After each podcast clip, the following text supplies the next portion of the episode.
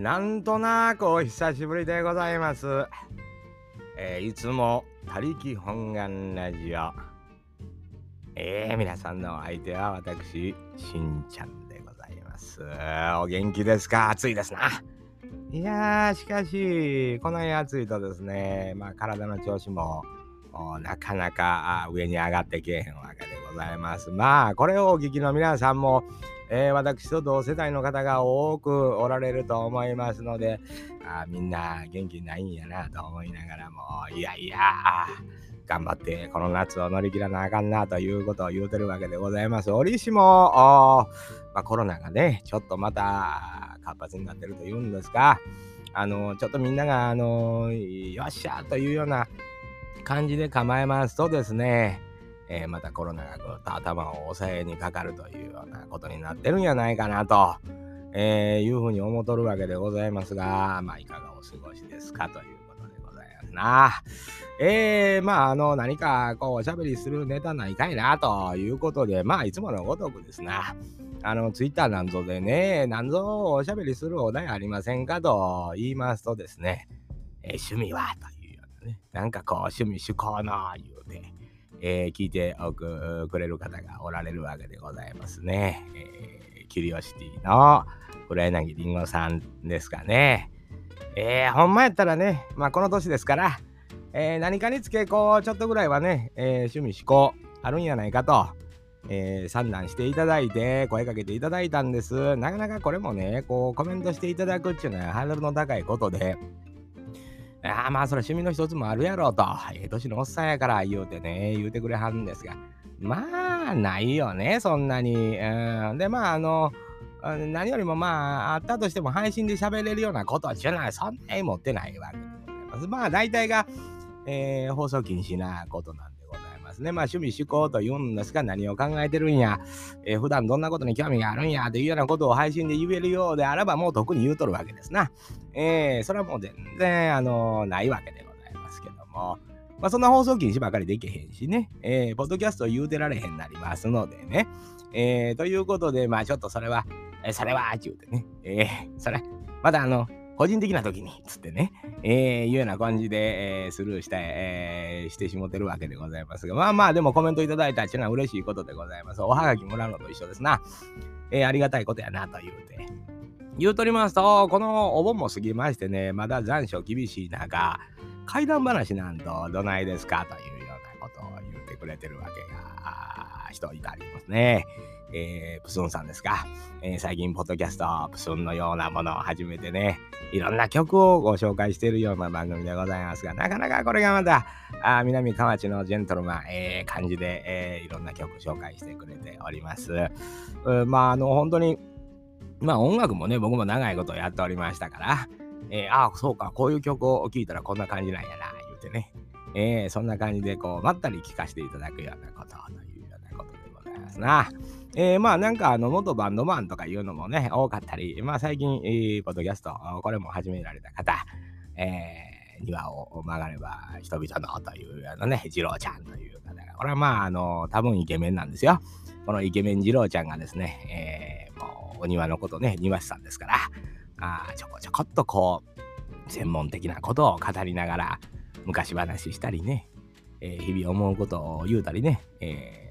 このまままっすぐ行って何回か曲がったら京都まで行けるんちゃうかって鹿児島に住んでんのに言うてみたりね。えー、ちょっと変わった男やな、言うてね。えー、まあそんな風に思っとるわけでございます。なかなか面白い番組でございます。えー、ぜひぜひ皆さんも、またいつも通り宣伝しておりますが、まああの、面白いもんですよ。で何よりもね、あのー、ポッドキャスト始めたばっかりの番組、ぜひぜひ聞いてね、仲良くなっていただきたいなと、えー、いうようなことで、もちろん僕もそうですよ。この3月に始めたばっかりですから、なんぼでも絡んできてもうて、なんぼでも仲良してもうたらええんです。あの、あの、なんやろ、文句とか言わんといて、言うてね、えー、おっさんほんま、あの、人より打たれ弱いんでね、えー、それは言うとこかな思うわけでございます。まあ、あのー、ご存知、あの、僕ら、まあ、仲いい寺さんなんていう方が旬の、もののお話とかね、えー、まあそれは旬、うん、まあそれは旬のもんいっぱいありますわな、と言うて。うん。思ったりとか、あ影原さんという方が、あの、異世界おじさんについてどうですか？とか。えー、異世界おじさん僕ももちろんネットフリックス見ておりますよ。ええー、まだ何話か途中で止まっておりますけどね。えー、面白いな、思って。まだ面白いな、いうぐらいのもんなんですよね。えー、まあその原作もあるんでしょうけどね。えー、そんな感じで日々過ごしておる中でございますけども、まあそのやっぱり階段というのでね、いろいろ検索して朗読でもしてやろうかしらと。えー、いうふうに検索したんですけど、検索してその朗読しようと思うやつ読んでちょっと怖いな言うてね。えー、あの、これ読んでられへんな言うてね、えー、なるわけでございますよ。まあ案外怖がりなんでございますな。なまああのお盆も過ぎまして、怪談話どうなんやっやっぱりこう自分で体験したことっていうのがね、一番皆さんにグッとくるんやないか言うて。ちょこっとだけ自己紹介の中でもしかしたら話してる部分があるんですけども、えー、私が17から18の折、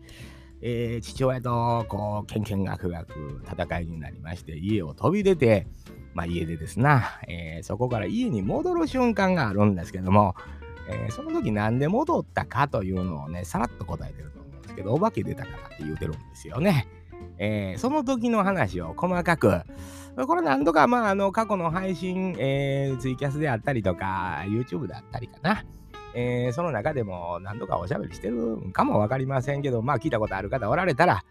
あもう一回聞いて、えー、送りやす。まあ、もしかしたら途中、こう、いろんな脚色が入っとるかもわかりませんからね、えー、おひれ、えー、つけておしゃべりしてると思いますのでね。そんなわけで今日は怪談話してみたいなと思うわけでございます。えー、それではね、皆さんゆっくり聞いておくれやす。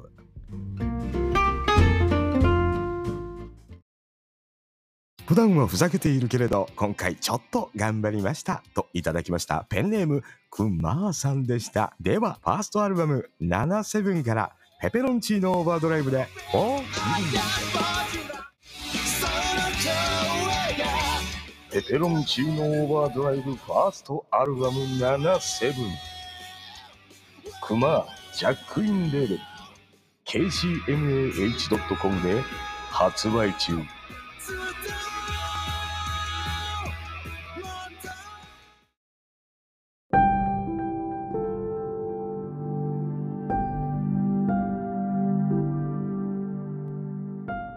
本編でございます。怪談話ということなんですけども、えー、まああの僕が17の終わりから18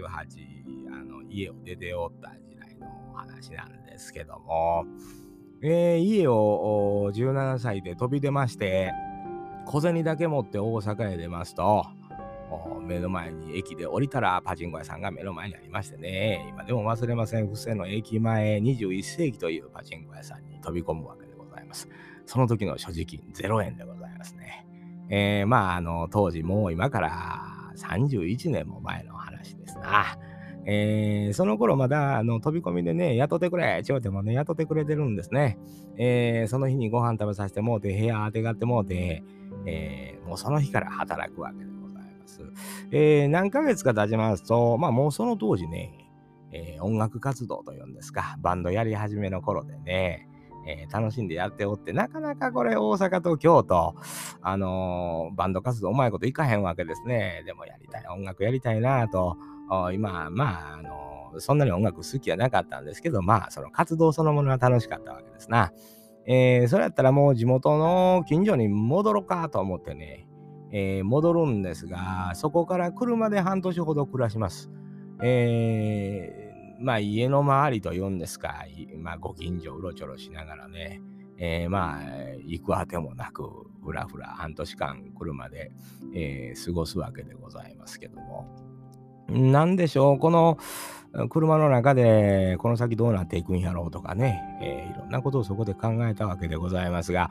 やっぱりこれ働かんな、人間働かなあかんなと半年ほど経って気づくわけでございますね。えー、せやけど住むとこもなかったらなかなか仕事もできへんなちゅうことで、えー、一人暮らししてる友達がおりまして、えー、それがまあ地元の隣町なんですけども、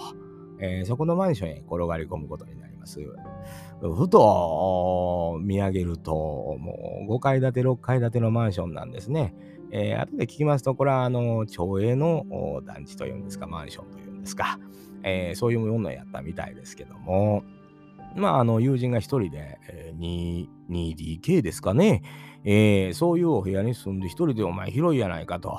ちょっと泊まらせてくれやというようなことで転がり込んで、まあ、そこからあいわゆる土木建築業、肉体労働ですな、えー、に行くことになるわけでございます。まあ、その一人暮らししてる友達も生活費を全部パチンコでするような人間やったわけでございますから、なかなかご飯食べさせたりね、えー、そういうことも相まって、まあ、お互いのこう、なんですよ、求めてるものっていうのがおたんでしょうな。えー、転がり込みます。えー、マンションの4階だったと思います。えー、あの、半年ほど経ったある日なんですね。え、もう本当に半年、そこで暮らしながら肉体労働に従事してたわけでございますけども、半年経ってある日の夜、月明かりがものすごく明るい日やったんですね。えー、まあ肉体労働しておりますから体は疲れておりまして、えー、うとうとしてるわけでございます。もちろん寝床なんかはないんですね。えー、部屋の持ち主である友人はベッドの上で、えー、漫画の本なんかを月明かりで読んどるわけです。電気代もったいないんでね。で、僕は床で寝とるわけでございますな。まあその頃から床で寝とるんですけど、えー、床で寝てて、こう、うつらうつらしておりますと、こう、ペラ、ペラッとね、えー、その友人が月明かりで読む漫画のページをめくる音が聞こえとるわけでございます。まあ、これが定期的なリズムでね、なんとのうとうとするわけでございますよね。えー、しかし眠るにはちょっと月明かりが明るいってカーテンがないんですね、そのお部屋っていうのはね。えー、まあそのまあ若者ですからそういうことに無頓着やということもあるんですが半年経っててもそのカーテンのないことに気づいたその時なんですけどもよく考えた。これえらい明るいなと。えー、月明かりっていうのはこんな明るいもんかなと。うつらうつら。しておりますと、ふとね、その友人の横になって月明かりで、まあこちらに背中を向けとるわけですが、えー、本をペラペラめくってんのは、こう横目に見えるんですね。その横に扉があります。その扉が台所につながる扉なんですが、ゆらゆらちょっと揺れとるんですな。まあこれは、あの、マンションとはゆえね、えー、ちょっとこう隙間風というんですか、があるような古いマンションでしたから、あゆらゆらちょっとだけね、ほんの少しだけ揺れとるんですね。で、なんとなく横目でその揺れてるのは見てるんですけども、これなんかこうおかしいなという感じがするんですね。まあ、うつらうつらしとるんですよ。で、なんとなくその連れを横目でこうペラペラめくってんのがわかるんですけども、その向こうに人がおるような感じがするんですね。で、まあ、あの、その友人っていうのは、兄弟がいてまして、えー、兄さんがいるので、たまにその兄さんが訪ねてくるんですな。ああ、そやからもしかしたら、その兄さんが急に何ぞ忘れ物取りに訪ねてきたんか、ふと思ったりとかしても、それやったら部屋の中入ってくるわなと、声の一つもかけるわななんて、えー、まあ本当にもう眠たい状態でうつらうつらしておりますから、まあ人影があるかな、ないかな、あぐらいの感じでね、えー、なんとなく気にしてるけど、もう疲れてるんですね、体が。あもう半分夢見てるんちゃうかな、言うてね、えー、思てるたところにね、ぐっと金縛りに合うわけでございます。これが人生初の金縛りなわけでございますよ。あら、体が動かないと。まあ、特に驚かへんわけで、まあ、それぐらい疲れとったっちゅうのもあるんですな。で、まあ、目には映っとるわけです。月明かりも横目で友人も映っとるわけでございます。で、もう何気なしに天井の方をじーっと見てますとね、目の前にね、唇が浮かんでるんですよね。で、僕これ、夢かな？それとも現実かな？と。でも体は動かへんし、もうその時点でだいぶ、あのー、怖いんですよ。ええ、もうドキドキしてるんです。で、横に起きてる友人に、声をかけようと声を出そうとするんですが、あ、あ、言って出ないんですよ。声が。あら、金縛りっちゅうのは喋ることもできへんのやと思ったんですね。で、なんと見ても唇が浮かんでるんですよね。普通やったらここで僕やったら面白いなと思うわけですけども、その時っちゅうのはね、なんとも言えへんおかんが走っておりまして、ましてやその風が生暖かいんですよね。まあ、それも後から考えたらそうやったということなんですが、でずっとその唇がね、だんだん近づいてくるんですよ。おいと。これやばくないかと思うんです。必死で、隣で本を読んでる友人を呼ぼうとするんですね。あがくんですね。体を動かそうとするんですね。動かないんですね。ぐーっと唇が目の前へ近づいてきます。うわっとだった時にと体が緩んだんですね。で、金縛りが解けたわけでございます。それでもうパニックですよね。え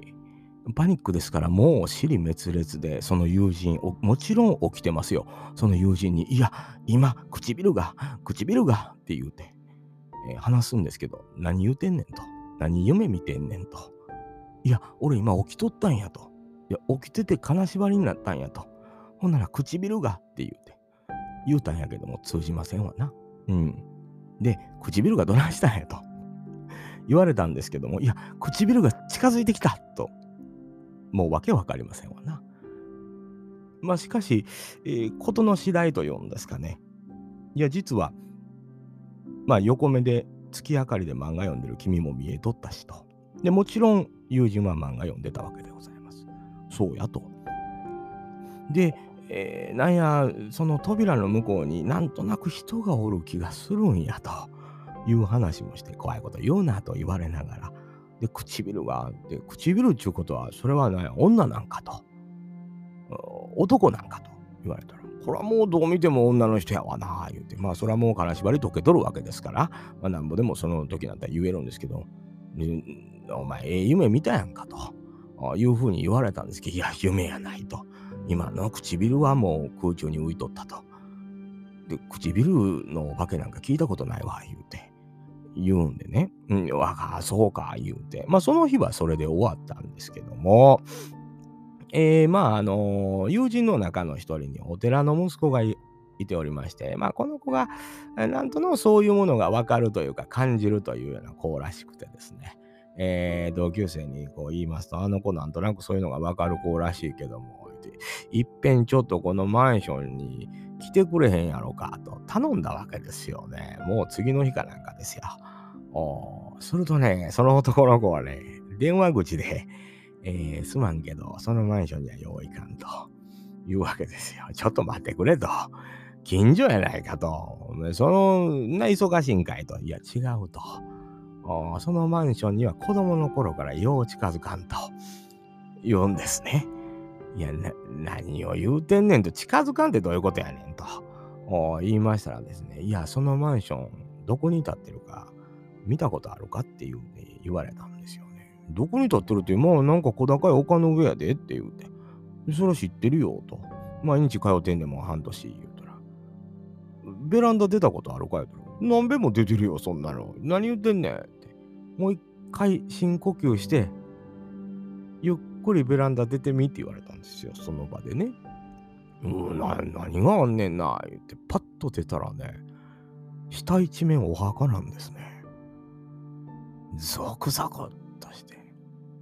僕何度もバルコニー、ベランダですな、出てるんですよ。今まで一度たりとも気づいてない。目の前の下、すべてお墓なんですよね。お墓を見下ろしてる状態なんですよね。えー、あんまりお墓を見下ろすということは良くないというされてるわけでございますから。まあ、そりゃ言うたかって、そりゃ立地上しゃあないやんかと。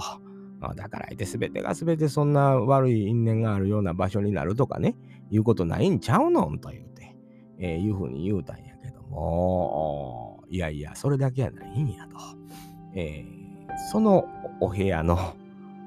2つ真下、え、のお部屋で、えー、焼身自殺をされた女性がおるんやと。えー、部屋の中、部屋の真ん中で、えー、灯油をかぶって火をつけた、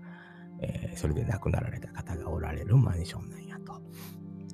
んで、まあその友達のうちに若い頃に行こうとして階段を登った瞬間に体をやられたと言うんですね。えー、で、調べてみたらそういうことがあったという、なるほどなとなって、そこからは近づいてないということなんですね。えー、怖いこと言うやんか言うて、えー、何言うてんねんと。まあ、ちょっと待ってくれと。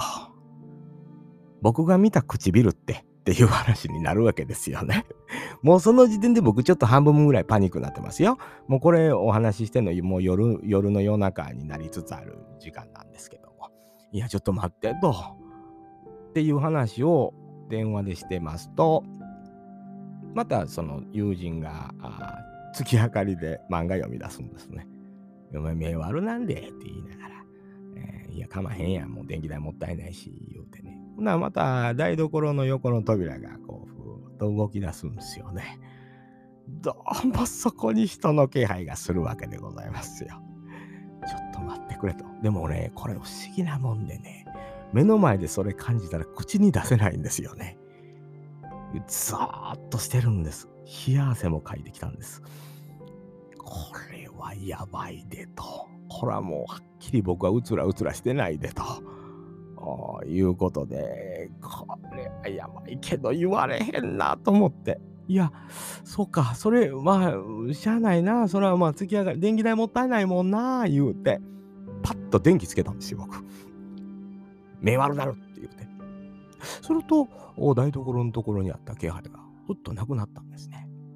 えー、そのままあ玄あ玄関の方にね、台所に玄関がありますから、玄関の方まで行きまして、つっかけパンと吐きましてですね、えー、4階からもう怒涛のごとく階段を降りましてね、えー、あの下の公衆電話があるわけですよね。え、僕はまあ友人と喋ってたのは友達の家の電話なんですけど、まあ、それはまああくまで向こうからかかってきたですから、こちらからかけると電話代がかかるということで、えー、かけたらあかんわけでございますよね。えー、まあ、使用の電話ですから、あ半年住んでてもね、まあ、電気代、あの、電気代、電話代とかっていうのはね、まあ、なかなか、あの、お金もないですから、ということで、まあ、使用の電話、公衆電話というのと、あの、その友人に内容を聞かれたくなかったというのが一番の理由なんですけども、えー、そのマンションの前の、小さい酒屋さんの前にある公衆電話のとこ行きまして、えー、もう1年以上家でした状態やったんですけども、お母ちゃんに電話しましてですね、お母ちゃんと、今から家に帰りますと。これが深夜1時ですね。えー、なんやのんと。急にどうしたんと。いや、あの、お化け出たからと。いうことで、えー、そのまま、えー、荷物をまとめまして、えー、実家の方に帰るということ、長きにわたる家出が、唇のお化け一発で、えー、ことが収まったわけでございます。えー、その後ですね、えー、僕が、まあ、あの、実家へ戻りましてですね、まあ、ことの結末というのを、まあ、お母ちゃんにお話ししたりとかね、えー、友人なんかにお話ししたんですけども、先ほど言ってたお寺の息子さん、あの、後々話すと、やっぱりあの場で電話ではよう言わなんだことがいっぱいあるということで、いろいろ聞いたわけでございますけども、あの、その辺の話はまあこういう名称というんですが、あの、本当に特定できるような話がたくさんありましたので、なかなかここでは言えませんが、まあその、僕自身が、あこう体験したというんですかね、僕が、あの、本来、あの、その幽霊であるとか、霊的な存在であるとかっていうのはあんまりこうピンときてなかった方なんですけどもあの出来事だけは自分が見たものやという認識があるんですね。その他はお話で聞いてもなんや別にそんなというようなことはないんですけど、あの出来事だけは自分が目の前でパッと見たことっていうんですかね。あと、まあ、人ではない人の気配というんですか。そういうものがあると。半年暮らしてて、お墓の存在がわからなかったというようなことであったりとか、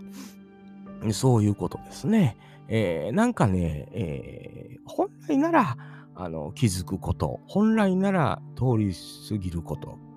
通り過ぎれないことを通り過ぎてそこに暮らしてたような感じがあるというんですが、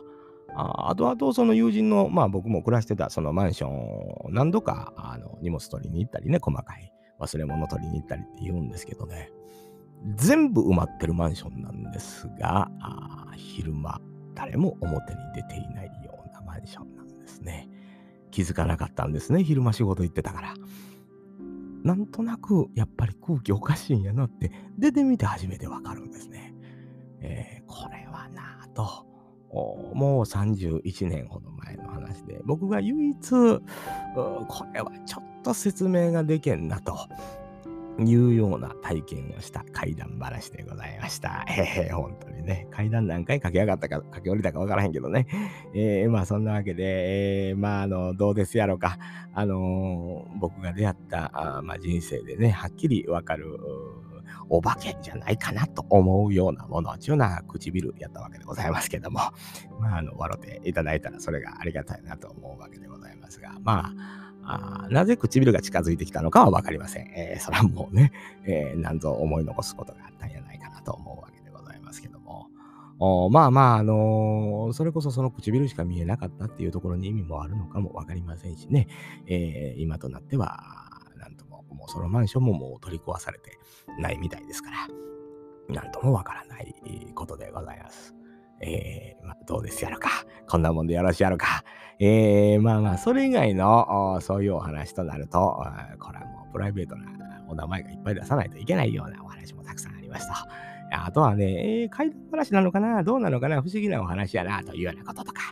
えー、ちょろちょろあるわけでございますけども。えー、まあ昔はね、ちょっとそれをこう、なんとなく文章にしてみようかな思って書いたようなこともあるんですが、なかなかうまいこと表現できへんのですな。あ難しいお話なんですけども、おまあいろんなことがあるわけでございます。富に、えー、僕がまあ17、その、ちょうど高校を辞める前ですかね、あの、生体の免許を取りに行ってですね、生体師ですかね。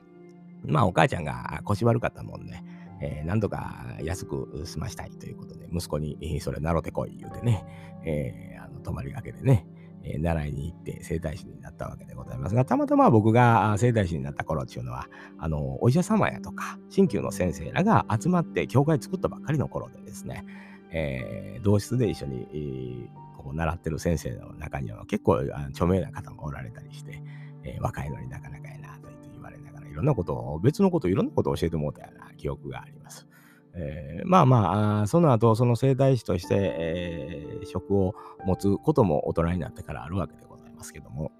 まあ、それから始まったことっていうのも、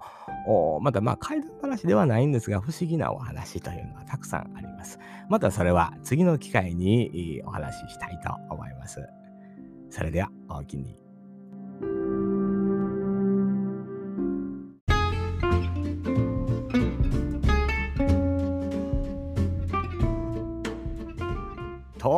というわけでございまして、まあ階段というともね、えー、いろんなところはしょったりしてるわけでございます。なんでかっていうとね、喋ってる間にだんだん怖なってきたんですよね。えー、まあそんなこともありますな。ほんまに本気でちょっと細かいところね、いっぱいはしょってあるんですよ。ちょっとこれ思い出したら怖いな思ってね。えー、まあもうええ年こいておっさん怖がってる場合やないで言うてね、あんたの人生の方がもっと怖いで言うて言われるわけでございますけども、誰が言うとんねん言うてね、えー、言うわけでございますけども、まあ若き日ですからね、えー、勘違い、体の疲れ、いろんなあるんやと思うんですけども、まあ、あの、なかなかやったんですよ。えー、もうその時ね、もう、もう父親とね、えらい喧嘩してですよ。出ていったら言うてね、もう小銭しか持たんと家飛び出たような人間がね、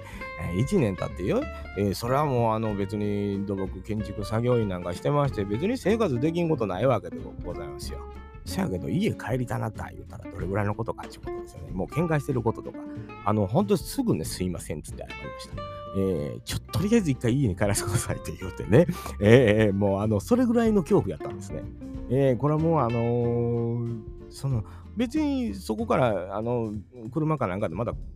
ちょっと何日かね、ほとぼり冷めるまでぐらいしてもええわけ。もうこれなんか一回家帰らなあかん言うてね、えー、思ってね、えー、あんな怖い思いするのかってえー、いうことやったんですけども、あれほんまはもうちょっと怖いんですよね。えーじゃけ喋ってる間にもうそれ言わんとこうと思ってね、もう怖すぎてね、なんかね、思い出したらね、えー、めちゃくちゃ怖かったんですよ。えー、それ、もう思い出すだけでも身の毛のよだつって。まあ、それ以降ですね、あんまり怖いこう体験上ですかね、えー、そういうのはないわけでございますけども、まあ、不思議なことっていうのは、あのー、それこそ整体師として、あのー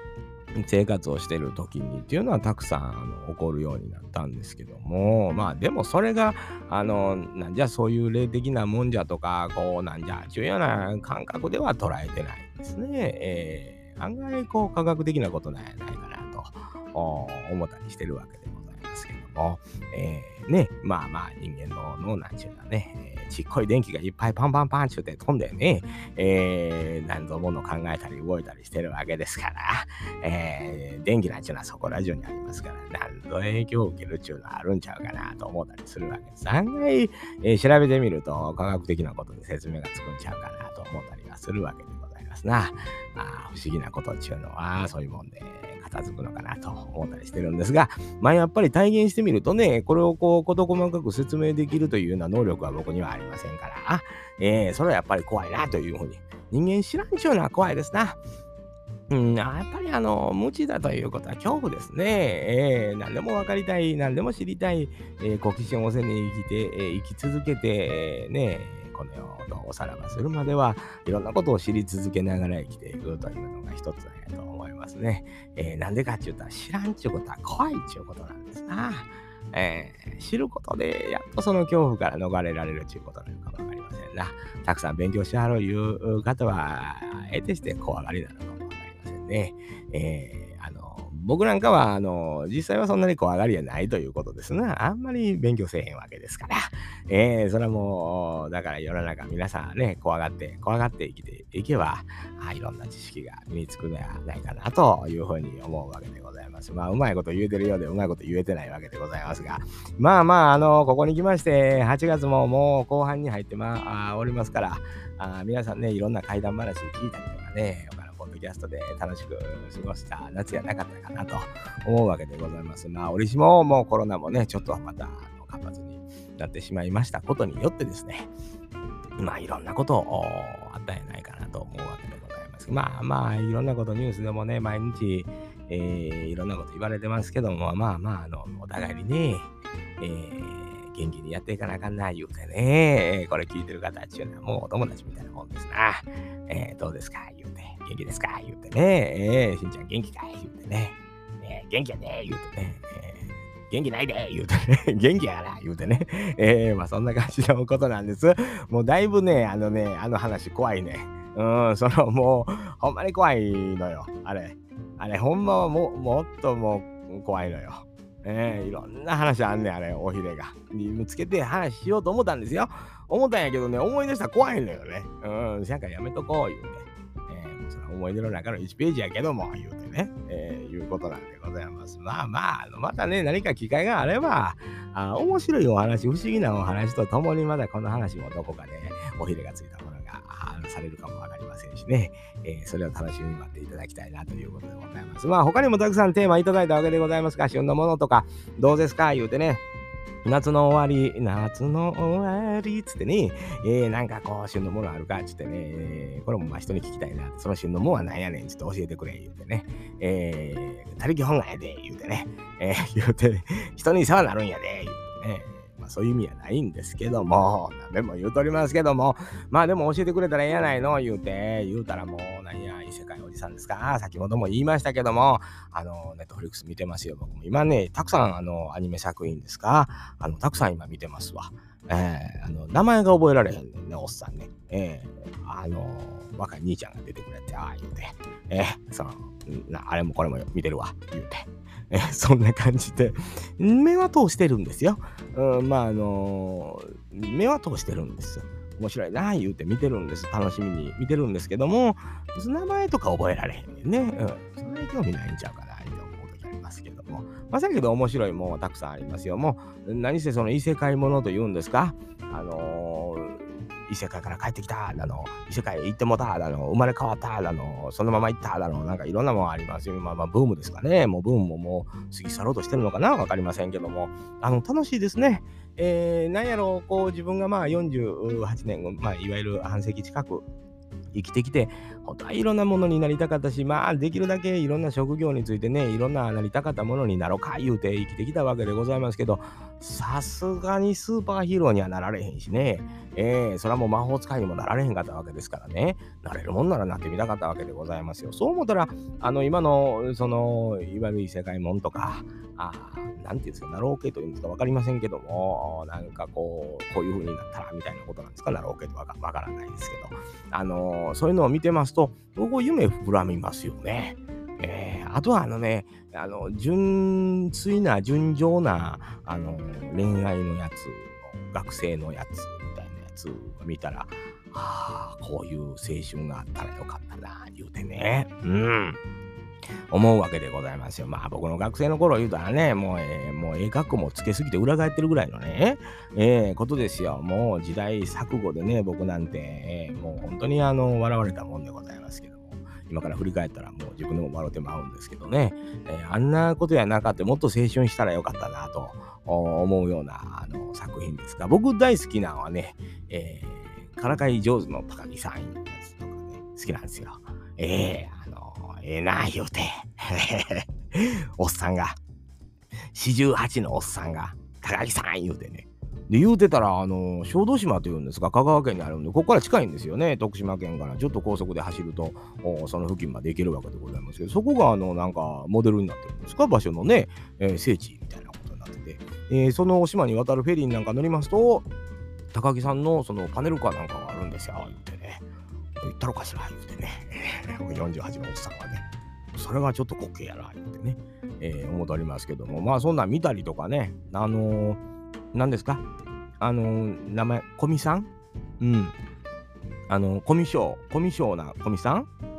そんな名前やったっけ？わからへんけど、そんなんとかを見て、美人な人が出てきて、ええー、コミショやねん、言うて。知らんがな、言うてね。えー、その、そういう、そういうアニメですやんか。そら、そら、いや、ちゃんと見てるよ。ちゃんと見てるけども。いや、そんな綺麗な人おったら、そら見に行ってまうわな、言うて、友達になりたいやろな、言うてね。あの、願望を丸出しにした、あのお友達なんか周りを囲むって、であんな美人でもうスタイルもええでね、えー、人がこうコミュ障でほんまは話したいけど話されへんじゃなかなか塩らしてええやないの言うてね。今はもう何でもあ言うたろかいやらねあの方が多い中でああいうのはもうちょっと願望でしょうな。うんあのええな言うて、えー、見ましたわ。あの僕はあのコミさんよりもあの男の子の方が地味なあの男の子の方が好きなんですよ。ええ。ええー、なんかわからんけど。誰やねん。名前覚えられへんねおっさん。うん。それはええな、言うて、えー、言うとりますよ。あともいろいろ見てますぜ。もう、あの、いつ見てんねん、言うて。朝早起きて見てますね。うん。朝活言うやつですな。大体朝活はもうアニメ見るんですよ。僕。ええー、もうその最近ね。で、だからちょうど異世界おじさんもね、あの見始めたとこで、ちょっと今なんかあの止まっとるでしょ？なんかそのテレビ放映の関係ですか？分かりませんけども、あの伊勢川おじさんって、ええな、おじさんが主人公やで、言うて。ええ、そやからやっぱり伊勢川おじさん言われた日にはもうおじさん見なあかんな、思って見ております。うん。まあ、ある意味僕も伊勢川おじさんですからね。ええそ そうですよ。もう本当に、伊勢川の住民ですやんか、もう。そうでしょ。ええそう思います。で、終わってからなんでこんなベラベラ喋ってるかって、まだちょっと怖いの引きずってるからね。えー、ちょっとあの、話さんかったらよかったかなと思ってるぐらいでね、えー、それぐらいまあちょっと怖いあったんですよね。えー、まあそんな感じで、えー、まあ皆さんね、ちょっとこう和んできたところで、まあまあ次の次回ですな。何の話しようかしらね。バンバン送ってくれたらええと思うね。えー、もうおじさん求めてます。うん、もうみんなが僕のラジオを聞いてくれてると思って喋ってますよ。えー、それはもうあのね、あの、書いてあったの。こんなラジオ誰も聞いてへんやろって、聞いてる人に言うてどうすんねん言うてね。もうその通りやな、言うて。いや、そらそうやな、言うて。聞いてくれてる人に届くように言うてんのに、こんなラジオ誰が聞いてんねん言うたらあかんわな、言うてね。えー、そんなもう、初歩的なことに気づかへんかったことに本当にお腹下しそうですよ。ええー、思ってます、えー。そんな感じでございますが、まあ本日これぐらいにしとこうかなと思うので、もうこのままだらだら2時間ぐらい喋ってまうんでね、怖いから、えー、そういうことでございますけど、またね、えー、まあもうあの、宣伝宣伝になりますけども、ポッドキャストウィークエンドであったりとか、農家バンドフェスであったりとかね、しゃべ音であったりとか、えー、まあ77であったりとかですね、宣伝することはたくさん山のようにあるんですけども、それはまたゆっくりね、次回の講釈でっていうことでよろしくお願いいたします。それではね。それでは皆さん、また会いましょう。See you.